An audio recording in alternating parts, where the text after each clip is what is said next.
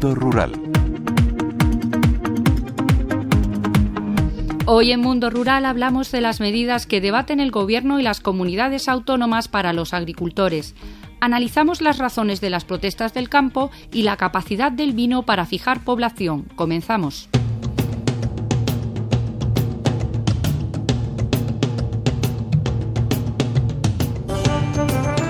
El ministro de Agricultura, Pesca y Alimentación, Luis Planas, ha pedido a las comunidades autónomas aunar los controles tanto en la política agraria común, la PAC, como en el cumplimiento de la cadena alimentaria.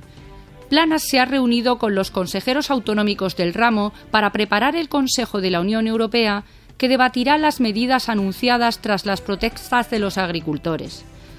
Las comunidades autónomas tienen competencias para la gestión agrícola y pueden contribuir a mejorar la burocracia que tanto preocupa a los agricultores.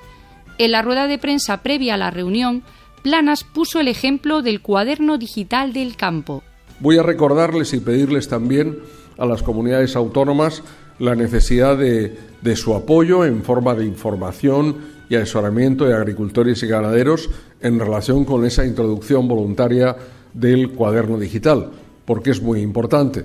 Quien tiene la relación a pie de campo con agricultores y ganaderos son las administraciones autonómicas por la competencia y lo lógico también es que en este contexto también ayuden a agricultores y ganaderos y les informen a este respecto. España defenderá cambios en la PAC el próximo lunes en Bruselas, en el Consejo de Agricultura de la Unión Europea.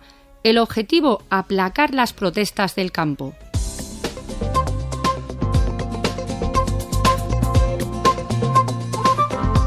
Los agricultores y ganaderos españoles llevan dos semanas protestando para exigir soluciones a sus problemas. Sus reivindicaciones chocan con una política agraria compleja que se negocia a escala europea, nacional y autonómica. Aparte de la burocracia, demandan reducir los requisitos ambientales y suavizar la política agraria común. Para el catedrático emérito de Política Agraria de la Universidad Politécnica de Madrid, José María Sumsi, debe revisarse a fondo la transición ecológica en la agricultura. Es verdad y tienen razón los agricultores cuando dicen, aunque estén justificadas por las ayudas, ¿no? que es una parte del tema, pero cuando dicen, oiga, llegará un momento que si las exigencias ambientales siguen siendo tan, tan grandes y tan tremendas, no vamos a poder producir prácticamente. No vamos a poder producir ya. Y en eso tienen razón, o sea, que yo creo que hay que ser muy prudente y calibrar bien esas exigencias ambientales hasta dónde llegan. Ante las elecciones europeas del próximo junio, los expertos aseguran que el sector primario está presionando para que en el futuro las exigencias ambientales se apliquen de forma gradual, con alternativas y más ayudas para compensar sus esfuerzos.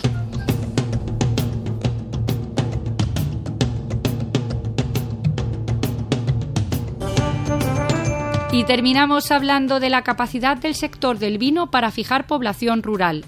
Según un informe de la Organización Interprofesional del Vino, los municipios españoles de menos de 2.000 habitantes que cuentan con viñas han incrementado su población hasta un 11,5% en 20 años, entre 2002 y 2022. Por el contrario, los municipios de menos de 2.000 habitantes sin viñas redujeron su población más de un 10%. El presidente de la Interprofesional, Fernando Esquerro, ha explicado los detalles del informe. Eso ha demostrado el paso del tiempo, es decir, en los pueblos donde hay viñedo la población ha crecido, en, los pueblos donde hay otro tipo de producto la población ha, bajado, porque el viñedo, aparte de, la especialización que es el producir vino o uva, porque al final requiere mucha mano de obra, una mano de obra además especializada, luego está la bodega detrás. yo creo que por eso es un sector que lo que da es valor a la zona rural. Según la Interprofesional del Vino, más del 40% de los municipios españoles cuentan con viñas. El 66% de los pueblos vitivinícolas tienen menos de 2.000 habitantes. En nuestra próxima cita de Mundo Rural retomaremos el camino que nos lleve a descubrir la riqueza de nuestro entorno. No olviden que pueden realizar sus consultas a la dirección de Mundo Rural, redacción. Un programa elaborado por FAGRO y Radio 5 Todo Noticias.